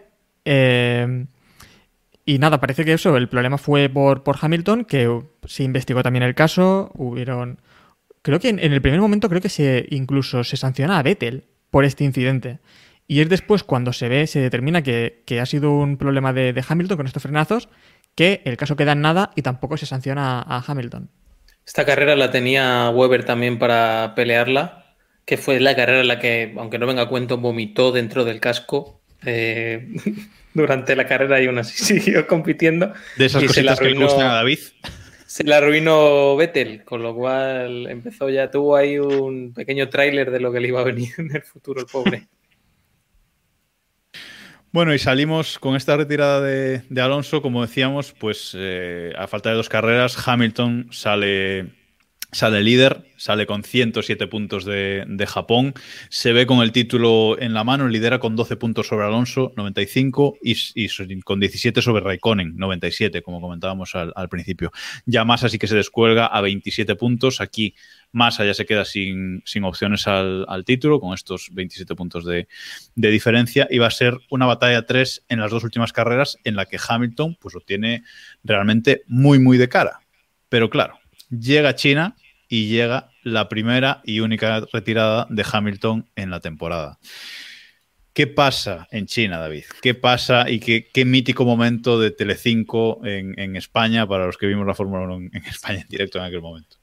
Ojo, en España y en todo el mundo. Eh, el otro día revisitando esta carrera eh, me encontré un vídeo en YouTube de justo ese momento en el que estamos hablando eh, y en los comentarios había gente de México, gente de Argentina, gente de, de Guatemala, había uno que, que, decían que ellos evidentemente no habían escuchado la narración española, pero que les hacía mucha gracia el momento... Silencio, por favor. Se ha enganchado. O sea, el, el, el, esa gran, ese grito que era toda España gritando se han enganchado, se han enganchado, que eso es, eso es. De Gonzalo Serrano gritando se han enganchado, se han enganchado en la puzolana, que es, historia de la televisión mundial, eh, fue, fue, fue mítico. Y estamos ahora mismo viendo en, en, en Twitch una imagen en la que, eh, bueno, Hamilton está metiéndose los guantes en el, en el casco, estaba agarrándose la, la, cara desesperado porque ahí fue donde perdió el mundial. Si no, yo estoy convencidísimo que ese mundial lo gana Hamilton y además lo gana bien. Bueno, eh, a ver, aquí seguramente sea uno de los mayores errores de la, de la carrera de Lewis Hamilton junto con el del siguiente Gran Premio, que luego, que luego comentaremos, ¿eh? Cuidado, porque mmm, por, por, por, recordar el momento, es la vuelta 30 de la carrera, una carrera que sería 56 vueltas. Hamilton entra a boxes, se pasa y se queda clavado con su McLaren en la puzolana de entrada a boxes. O sea, es, es un error increíble, Diego. Es inexplicable. La pasada, la pasada más extraña eh, que yo he visto en mi vida, porque, o sea, no es que, no, no, es que se pase, es que no gira, pero no gira de que, de que el tío sigue recto. Tú ves, o sea, si veis el vídeo, eh, eh, Hamilton tendría que girar y no gira el volante, sigue recto y aterri aparca en la puzolana. O sea, es que, es que dices. Diego compra la conspiración. Yo compro la conspiración. No, a ver, yo compro la conspiración de Castellá al 80-85%. La, lo de que Hamilton aparcó a propósito no me, no, no me rompe la teoría, pero. Pero sí licencia que es el... poética de, del año. Licencia poética, pero es, es pero a ver, reconoceremos que es, es, absurdo, es decir, porque aparte ese coche giraba, o sea, ese coche se hizo todo el circuito sin ruedas y de repente entró en boxes y no es que no es que girase y, y el coche se le fuese, es que el tío siguió recto. Uh, intentó entrar a los boxes por la puzolana. Fue totalmente, Había totalmente ridículo. Había un túnel, sí. Bueno, y eh, antes de darle paso a Héctor, simplemente decir que, bueno, eso de que era una guerra 3 en China eh, me parece muy optimista. Es decir, en estos momentos, a 17 puntos con 20 en juego, nadie daba un duro por Raikkonen. Bueno, Pocos por Alonso. Ni por Alonso. Pocos por. Po eh, no, no, ni por Alonso, ni por Alonso. Alonso. estaba a 12 puntos, ¿eh? También estaba pocos, muy lejos. Pocos, Re recordemos que en esta época eran 10 puntos los que se lograban con sí, la sí, victoria, no era como ahora que. Y 8 en la y 8 por el segundo puesto, ¿verdad? Con quedar segundo era campeón Hamilton. Sí, o sea, era una, era una barbaridad, es decir, la diferencia de Hamilton era abismal. Entonces, eh, no sé, es ridículo, no sé, Héctor, tú que compras que tal, que eso fue un, un error sin más, o hay... A ver, a mí me hace mucha gracia, me hace muchísima gracia este momento de, de, de McLaren, porque bueno, recordemos que la pista estaba en un, en un estado bastante cambiante, estaban eh, debatiendo entre poner, si poner otra vez intermedios o poner ya los, los neumáticos secos, los slicks, y viene este problema en el que, eh, pues aguantando, aguantando en pista, Hamilton se queda sin neumáticos. Pero es que la gracia es, después de la carrera, fue eh, Ron Dennis quien dijo que, bueno, es que en esa carrera estaban luchando contra Alonso. Se le escapó decirlo así, es que estábamos centrándonos en luchar contra, contra Alonso. Y de hecho, en ese podio, que Alonso en esa carrera queda en segunda posición, si os fijáis en el podio, solo hay un mecánico de McLaren que fue con que encima estaba ahí con los de con los de Ferrari. Aquí ya, nadie, aquí ya nadie se escondía. ¿eh? No, nadie se escondía, nadie se ocultaba aquí ya. Desde Bélgica, sobre todo, Hungría fue la gran liada, pero desde Bélgica ya ni se hablaba. O sea, desde Bélgica ya nadie, nadie absolutamente se escondía dentro de, dentro de McLaren y Alonso tenía que aguantar el chaparrón de acabar la temporada. Y si hubiese ganado el título, vamos, les hubiese hecho aquello de así con los deditos y, hasta luego, ¿sabes? Pero bueno, no, lo antes de que terminemos, os quería preguntar un, tema. O sea, yo creo que se focalizó muchísimo la, crítica aquí sobre Hamilton. ¿Y veis eso justo, justificable o demás? O sea, ¿o creéis que me extraña, me extraña muchísimo cómo dejó pasar la crítica del público y la, y la prensa a, McLaren, ¿no? En lugar de todo focalizarse a, Hamilton y que Hamilton era el, el que la liaba. Es que es muy fácil, yo creo. es decir, es mucho más fácil disparar a un enemigo, aparte al rival directo, que, disparar a todo el equipo. es cierto que estaba Ron Dennis como figura, como la segunda, el segundo miembro del eje del mal, pero es muy fácil disparar a Hamilton. Y yo creo que probablemente fuese el que menos culpa tuviese. Es decir, Hamilton se encontró en una situación. Hamilton es un piloto competitivo, como lo hubiese sido Alonso en su situación, en su edad, eh, con su edad en ese momento que se encontró eh, con el mejor coche de la parrilla, con un equipo que quería que ganase el título y que hacía todo lo que pudiese para ganar el título. Eh, le pilló a, tampoco lo pilló con las tablas que tiene ahora mismo, porque recordemos los berrinches de principio de temporada, pero al final se focalizó en Hamilton unos problemas que realmente no eran tan culpa de Hamilton, es decir, al final eran culpa realmente del equipo. En todo caso, el equipo tendría que haberle dado un par de toques de atención antes a Hamilton por sus. por cuando. por alguno que otro. que algún que otro comentario, pero es más fácil. No sé, David, no sé si compras la idea de que Hamilton fue la diana fácil, pero. No, Hamilton fue la diana fácil y estamos hablando de un momento en el que la Fórmula 1 eh, aglutinaba en televisión audiencias de 5 millones de personas, 6 millones de personas. Los periódicos se vendían al día siguiente con una foto de Alonso. Eh, bueno, hablaba hace poco con, con, Elías, con mi jefe, que eh, era récord de ventas de marca eh, por aquellas mi jefe era el director, y, los récords de venta de marca periódico, quitando el día de la lotería, que siempre se ha vendido mucho más, fueron con aquellos años de, de aquel 2007 y sobre todo aquella tensión. Y yo no quiero dejar que se nos olvide una figura que fue clave, o por lo menos desde el lado de Alonso siempre así lo han dicho, em, en, este, en este año, que era Anthony Hamilton el padre de, de, Lewis Hamilton, que aquí se dijeron auténticas burradas, pero burradas que serían hoy delito de odio, y lo digo con total realidad, eh, sobre el padre de, de Lewis Hamilton. Pero barrabasadas, eh, estamos hablando. Y aquí ya sí que el público. No menciones, que estás deseando mencionarlas. No lo menciones. No, me estoy mordiendo la lengua, pero no lo voy a decir. Aguántate ahí, aguántate No, no. Y que, y que además, sobre todo, también aquí hubo un, problema de un exceso de forofismo mal entendido, porque yo creo que el forofismo en las narraciones son buenas hasta cierto punto, eh, pero no fue bueno para la salud incluso de la, de la Fórmula 1 y luego posteriormente se heredó muchos males de, esa temporada. Eh, el entorno, los entornos en este caso, apuntando a lo que decía Diego de que se focalizó mucho hacia Hamilton, tenemos que pensar que hacia el otro lado se focalizó mucho hacia Alonso. O sea, la prensa inglesa y luego años después se demostró, y, y, de hecho a día de hoy todavía se sigue demostrando que a Alonso le tienen una fijación y le tienen cruzado desde entonces. Y esto no es nuevo porque ya pasaba hace 30 años en la época de Mansell y Piquet, etcétera, etcétera. O sea, digamos que elegir siempre un enemigo común siempre es mucho más positivo para el relato periodístico, para el relato deportivo, si queréis, que, no focalizar, por ejemplo, como decíais, que fue una cuestión multifactorial, ¿no? Fue, fue, el equipo que la lió, fue eh, Bridgestone, si queremos, también podemos hablar del asunto Bridgestone, cómo influyó, podemos hablar del asunto Ferrari, cómo Kimi Raikkonen, ganando más que nadie, ganando más carreras que nadie esa temporada, eh, acaba metiendo una presión deportiva, y esta sí que fue puramente deportiva, a, McLaren. Hubo muchísimos factores, pero es verdad que desde, la, desde los medios se focalizaron mucho hacia los pilotos.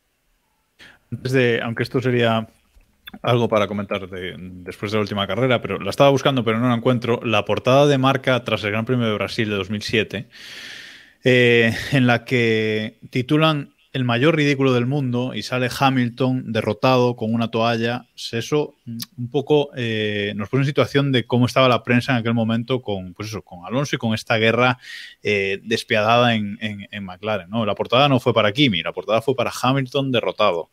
Y, recuerdo ese titular, el mayor ridículo del mundo, pero no, encuentro la portada para, mostrarla, pero bueno, seguro que alguno de nuestros espectadores y oyentes se, acuerda de eso. Bueno, eh, acaba la penúltima carrera del, año y tenemos el, mundial más apretado, más apretado que nunca, porque de aquí, con esta retirada de, con esta retirada de Hamilton, nos queda. Uy, he perdido.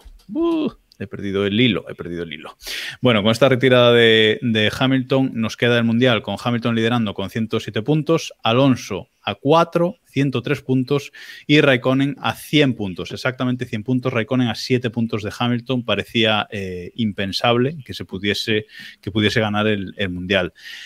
Alonso llega a Brasil y dice que su único deseo es hacer posible lo imposible en esa carrera, porque él realmente ya veía el título imposible, no por estar a cuatro puntos, que para aquella época que solo se daban 10 por la victoria eran muchos, sino por el, bueno, por el ambiente que, se vivía en, el equipo desde hace muchos eh, grandes premios. Aquella carrera eh, la acabó ganando Kimi Raikkonen con más a segundo, doblete de Ferrari para acabar, el año del Spygate, eh, el año del título de, de, Kimi ante los McLaren, estacazo final espectacular para, para McLaren, que ni siquiera le dejaron ganar el título de, del mundo. Y tercero, Fernando Alonso. Ferrari con órdenes de equipo, no olvidemos también. Efectivamente, pero aunque estaban prohibidas, en este habría sido absurdo que no las aplicasen, ¿no? ¿Qué pensáis? Exacto. No, no, vamos, yo estoy de acuerdo totalmente. Las órdenes de equipo me parecen obvias y, las hay. Y también las había en, en, en, McLaren esta temporada, por ejemplo, cuando obligan a cada piloto a hacer la última vuelta de Q3, eso también son órdenes de equipo. Y otro tipo de normas, ¿no? Que al final frenar a los pilotos son también órdenes de equipo. Sí, esto es como lo de la política, ¿no? Aquellos que dicen todo es política, pues esto es parecido, ¿no? Sí, en cuanto te, te has que tomar una decisión, siempre te estás mojando por, por una cosa o por otra. Sí, pero al final, a ver, las órdenes de equipo no son, no son el debate, yo creo que no son el debate ahora mismo, y más aún en una situación como en la que estaban en estos momentos en, Ferrari con su piloto, con un piloto que ya no tenía opciones al mundial como primero y, un y otro piloto segundo que si se colocaba primero ganaba el título, es decir, pones un francotirador y disparas a la rueda de masa si hace falta porque ahí te estás jugando un título de pilotos y aparte roba, arrancarle el título a McLaren en el año en el que tienen el mejor coche, con el Spygate, etcétera, etcétera. Y bueno, las órdenes de equipo las ha habido siempre y en este momento también lo habían. La diferencia es que ahora las disimulaban porque el momento de Schumacher, aquello fue exagerado y bueno, pues lo típico, por tapar un poco toda esta historia, la FIA dijo, venga, vamos a tapar esto porque queda mal. Y en este contexto además eran necesarias, ¿eh? sí, a ver, yo creo que es evidente. Pero ahora, ahora, te dejo hablar, Jacobo, pero bueno, yo creo que aquí deberíamos centrarnos en el botón. Hablemos del botón. A eso voy, a eso voy. Eh, en la clasificación, en la parrilla, salía Massa primero, Hamilton segundo, Raikkonen tercero y Alonso en cuarta posición. Pero decir que fue un fin de semana bastante dominado por, los Ferrari. De hecho, en carrera, nada más eh, salir, ya se vio. Los Ferrari eh, cogieron ventaja y bueno, esta carrera no la podía ganar McLaren. Eh, Alonso, que acabó tercero, acabó a, prácticamente un minuto de, de los dos Ferrari. Pero aquí el punto clave vino en la tercera curva, cuando Hamilton se sale, hace un movimiento extraño, muy extraño con, su coche. Oficialmente McLaren dijo después que fue un problema con la caja de cambios, pero eh, parece que el problema real fue eh, no toques los botones o no toque el botone, que decía José Mota. No toque el botone porque parece que Hamilton tocó en el volante eh, un botón que no, que no debía y Mm, perdió potencia y por eso acabó la carrera finalmente en séptima posición. Es decir, un día que se jugaba el título del mundo consigue su peor resultado salvo, salvo retiradas y bueno, salvo aquel noveno de, del Gran Premio de, Europa. ¿Qué piensas, Diego? ¿Tocó los botones o fue la caja de cambios? Eh, no lo sé. yo creo que, no, sé, lo más lógico, aquí, o sea, si nos agarramos a la lógica, eh, que es la que lleva a alguien a poner esa portada en el marca, porque bueno, podemos La estamos viendo en pero ahora, sí. La estamos viendo podemos discutir éticamente, pero evidentemente como decisión de marketing era la portada del día. Eh, pero bueno, yo creo que la- lo más lógico es creer que Hamilton le pudo la presión. Eh, al final estamos hablando de un piloto de 21, 22 años, tenía Hamilton en aquel momento, creo. En su primera temporada, eh, jugándose el título de campeón del mundo con todo de cara, pero acaba de ver que ha perdido 10 puntos de ventaja cuando lo tenía todo hecho por un error teóricamente suyo, atascándose en la puzolana, y de repente algo no, no. Y yo, yo lo lógico es creer que le pudo la presión. Ahí está la teoría. Ya nos da igual saber si es que tocó el botón que no debía, si es que algo... A mí me parece muy raro la teoría de que algo se estropeó en el coche durante 15 segundos y luego se arregló y funcionó perfectamente. A mí eso me cuesta creerlo. Me, me co- compro más que Hamilton tocó donde no debía. David, Iván, algo que comentar. Hay que creerse que Hamilton tocó donde no debía. No lo sé. Es que Es que yo- Hay tantas cosas. A ver, claro, ahí volvemos al concepto multifactorial de- de- del error. Yo quiero pensar que fue lo del botón. No, a ver, luego hay mucho relato, porque en esta en estas carreras y en esta temporada hay muchísimo el relato, ¿eh? ¿Cuántos términos periodísticos me estás, No, estás pero es que es sacando en verdad, estos ¿eh? capítulos? Es que es verdad, es que es- en, en- en esta temporada no se puede hablar de. O sea, lo del botón. Pues vino muy A bien. día de hoy tocó el botón. A día de hoy tocó el botón. la verdad cambia. pero Hasta que nadie demuestre lo contrario. Hasta que nadie. Habría que preguntarle, ¿eh? el Habría que botón- preguntarle algún El día. botón, el botón famoso, por cierto, que me parece que fue el del limitador del pit lane, se supone. Por eso perdió esa, esa potencia. Que es un botón, que es un botón que estaba ya. O sea, quiero decir que no, que, que no es un botón nuevo. No le conocía O sea, a Hamilton. Que, ¿sabes? Que no te Y- A ver, y- a ver y que- tiene, a ver una, que- y tiene una etiqueta que pone pit lane, o sea... Que esto ha ocurrido, ¿eh? Recordemos Mansell en el 91, no sé si fue en Canadá, eh, celebrando la victoria, saludando a la gente, apretó el botón también sin querer y, y paró el monoplaza. Vale, Estas cosas pero- ocurren en Fórmula 1. pero celebrando una victoria. O sea, Celebrando- decir, o sea, eso es más grande, ¿sabes? Porque es...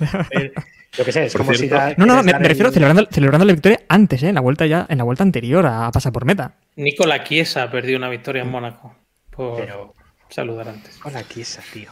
Por cierto, que nos, ap- nos apunta un 2 3 en, en el directo de Twitch que, que Alonso riéndose de Kovalainen en, en 2008, cuando dijo lo de otro que se equivoca con el botón, debería hacernos pensar que sí, que lo del botón realmente fue, fue cierto, porque evidentemente Alonso, por muy mal que se llevara en el equipo, esa información tuvo que, que acabar saliendo. O sea, Alonso tiene que saber O- con seguridad.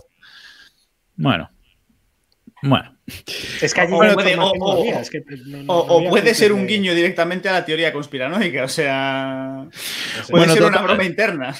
Total, que el Mundial finaliza con Kimi Raikkonen ganando su único título de campeón del mundo con 110 puntos. Eh, Diego levanta los brazos. Hamilton segundo con 109 puntos y Alonso tercero con 109 puntos. Creo que lo que más le rasca a Alonso de todo esto son ese, empate a puntos con Hamilton y que él fuese el, tercero del, Mundial. Que bueno, al menos pudo celebrarlo, entre comillas, en el podio, felicitando a, a Raikkonen por ese, por ese título. Massa finalmente quedaría cuarto con, con 94 puntos, ya, ya a mucha distancia de- del tercero. Un año espectacular eh, que acabaría, por cierto, en el, creo que fue el diciembre, ah, tengo por aquí apuntado, el 13 de diciembre de ese año, eh, Martin Wichmars, que sería el nuevo jefe de, de McLaren tras la retirada de Ron Dennis, saca un comunicado que, sobre la Spygate en el que dice que todo McLaren sabía lo del espionaje y siempre lo supo y que mintieron y que perdón por haber eh, mentido.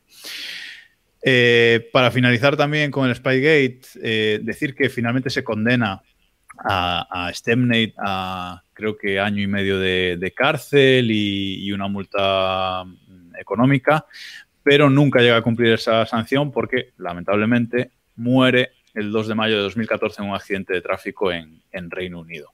Y así es como se cierra eh, el Spygate, así es como se cierra esta temporada 2007. ¿Se cierra, seguro? Es que tuvimos también ahí. A ver, hay una fiesta, hay una fiesta por ahí también famosa Ahí, ahí, de, ahí, de. Max Mosley. la que... Perdón. Ahí, de- ahí, una ahí. fiesta de cosplay, nos decían antes en el chat. Porque no podemos decir lo que fue. Porque Cosplay nostálgico. Bueno, una fiesta con, sí, de cosplay, con... Que bueno, llevó a lo que llevó, ¿no? De más Mosley, se lió bastante. Creo que se puede decir, estemos en Twitch, ¿no? Esto se puede decir orgía nazi, ¿no? ¿Verdad? Pues fue, uno, fue una orgía nazi de Max Mosley al que le pillan. Yo creo que le pilló el mismo, el mismo, no sé, eh, el mismo que estaba en la copistería. Imagino que fue también esa persona. Es como es que tenía que Es pasar. que- Pau, esto, es Héctor. cosa, esto también es cosa de. Sin duda. De nuevo la cámara de Héctor ha fallado. Pero yo también quería recordar en esta carrera de Brasil, no sé si os acordáis, estaba buscando la imagen pero no la he encontrado, que los mecánicos de McLaren hicieron un trofeo falso de campeones del mundo de constructores y se lo entregaron a, a Ron Dennis. Una imagen también preciosa. Muy, muy británico eso de creerse que han ganado batallas que han perdido ya de entrada. No, no me hagáis hablar de. bueno. Por Eh, cierto, que recordando también este mundial de, de constructores, lo habría ganado McLaren con 218 puntos, pero le quedaron en, en cero. Y efectivamente lo gana Ferrari con 204, muy por delante de, de BMW Sauber, que acaba con 101, y tercero Renault con 51. Renault que venía de dos años de, de ser campeones del mundo. David, perdona que te cortaba. No, yo creo que fue un, fue un final, iba a decir anticlimático, no, no fue anticlimático, sobre todo para los, los ferraristas, que recordemos que venían de dos años después de, de ser, entre comillas, humillados por Ferrari o, o cómo perdió Schumacher el, el año de 2006, se encuentran, entre comillas, con el, con el Mundial de Raikkonen y hasta hoy. Estamos hablando de hace 14 Efectivamente. años Y lo que te Que no. rondaré, Morena. y lo que te rondaré morena, porque no hay, o sea, se, quizá es además un mundial que en Ferrari no recuerdan especialmente épico por todo el contexto que, que, re- que- que- que rodeó aquel, aquel campeonato, ¿no? Bueno, Y, re- y pues, recordemos, recordemos, por cerrar ya el tema, recordemos también que se vio también empañada esta victoria de, de Raikkonen porque McLaren reclamó esta victoria de Brasil.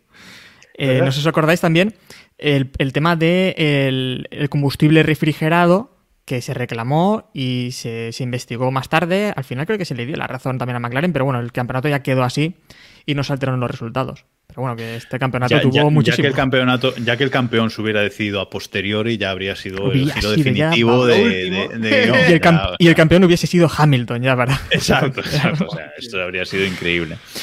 Bueno, pues hasta aquí, hasta aquí este especial largo. Sabíamos que nos iba, que nos iba a quedar largo, pero es que 2007 dio, dio para mucho. Esperemos que, que os haya gustado a todos. Gracias a los que habéis estado en, en directo en, en el chat, que hemos llegado hasta 20 espectadores, con lo cual, genial. Muchas gracias a todos y por los, los comentarios que habéis aportado. Gracias a todos los que nos estáis escuchando en, en el podcast. Y el siguiente especial, pues todavía estamos dudando de cómo lo vamos a hacer, porque se vienen esos eh, dos años por el desierto de, de Alonso antes de pasar a, a Ferrari el drama. Eh, entonces, bueno, todavía estamos dudando cómo hacerlo. Si tenéis alguna sugerencia. propuestas. Exacto, si tenéis alguna sugerencia, nos podéis hacer propuestas tanto en el grupo de Telegram Podemos como hacer en que alguien empiece Twitter. a hablar de, 2000, de 2008, se estrelle y continuemos con el 2000. Es, es una de las opciones Mira, que. mira, que una cosa, Iván ya ha contado todo, así que ya podemos pasar de... Que digo, oye, que, que digo yo, ya hemos hecho 2007, que era el objetivo, ahora ya dejamos. O sea, ¿para qué, no? Yo creo que ya podemos Ahora- dejarlo de No, no. Ahora tenemos El que de dejar. Ferrari te lo comes, Ahora chaval. ya. Hombre, ahora esa ya- te lo comes. De esa Oye, que-. ¿Qué os parece que haga, que haga Samu 2008 y 2009 él solo? Yo lo veo. Con, el señor Piquet. Con el señor Piquet. Ojo, muy acertado. Votos a favor. Lo veo bien. ¿eh? Bueno, pues nada más, nada más por hoy. Nos despedimos aquí y nos escuchamos y nos vemos la semana que viene. Ya sabéis, estamos en todos lados como Keep Pushing F1 y seguidnos en Twitch, seguidnos en Twitter, seguidnos en el grupo de Telegram, donde, donde queráis y, y contadnos cositas que ahí estaremos para responderos. Gracias a todos. Adiós.